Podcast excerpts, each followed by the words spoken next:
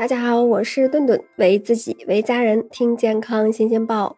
二零一一年福岛核电站泄漏的时候呢，有传言称呀，食用海带可以降低核辐射带来的危害，导致当时海带的销量成倍的增长，商品的架上呀，这个袋装的海带全部被清扫一空。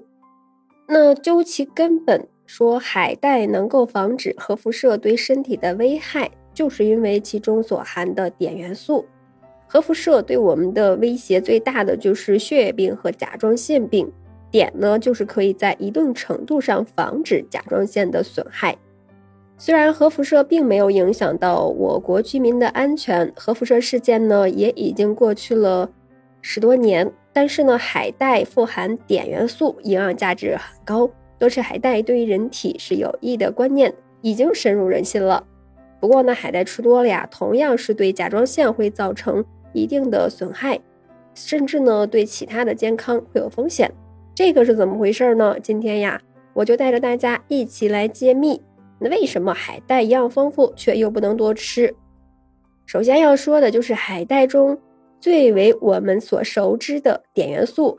海带是已知碘含量最高的食物。有数据显示，那市面上的干海带中。碘的含量大多是在每百克，那有个三百到七百毫克。新鲜海带的碘含量更是比干海带高出四五倍。那世界卫生组织也建议每天成人的碘的摄入量不要超过一毫克。然而呢，爱吃海带的日本人一天的碘的摄入量就可以达到五十到八十毫克。那有研究小组对日本北海道的居民做过调查，结果显示呢。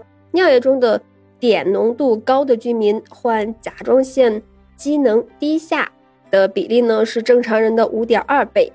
沿海居民呀，因为几乎每天都能吃海带，导致其甲状腺的体积都有所增大。那如果已经是甲亢患者，就更不要再食用海带了。甲亢呀会导致人心烦易怒、身体消瘦，这主要是因为身体里的甲状腺激素啊分泌过多导致的。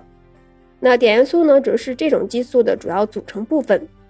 饮食中所摄入的含碘食物越多，这种激素分泌的就越多。所以呢，对于患甲亢的患者来说呢，是不可以吃海带的。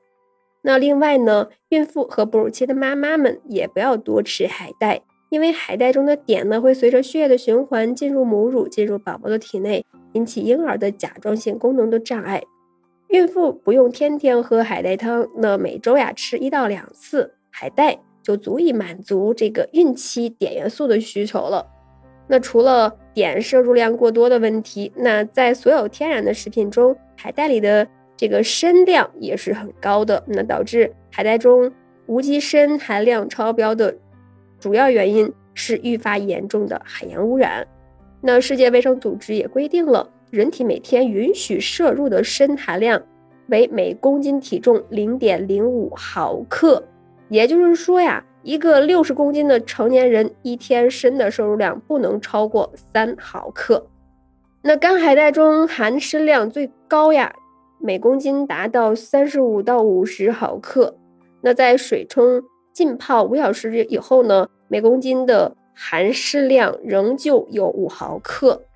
那轻度砷中毒表现的就是恶心呀、呕吐呀、腹泻呀，但是经常食用砷，则可能会导致砷元素在肝脏中聚集，从而呢增加癌症或者是其他疾病的风险。所以呢，使用海带前呀，一定要充分的浸泡，并且呢不要过多食用。胃肠不好的人呢，也不能多吃海带，这个主要是因为海带这种食物呀不容易消化，那胃肠功能本来就不佳的人群。食用以后很容易导致消化不良，增加我们胃肠的负担，从而引发胃痛等症状。同时呀，海带在烹饪过程中也还是很难煮烂。已经出现消化不良、腹泻等症状，或者是肠功能不好的人，一定要少吃海带。所以呢，海带也不是说吃的越多越好。那在这里呢，顿顿的建议是，成年人每天吃海带的量呀，不要超过五十克，一般吃个十五到。五十克就足够了，那小孩呀就更应该是减半了，并且呢，如果食用的是干海带，一定要浸泡充分以后再食用。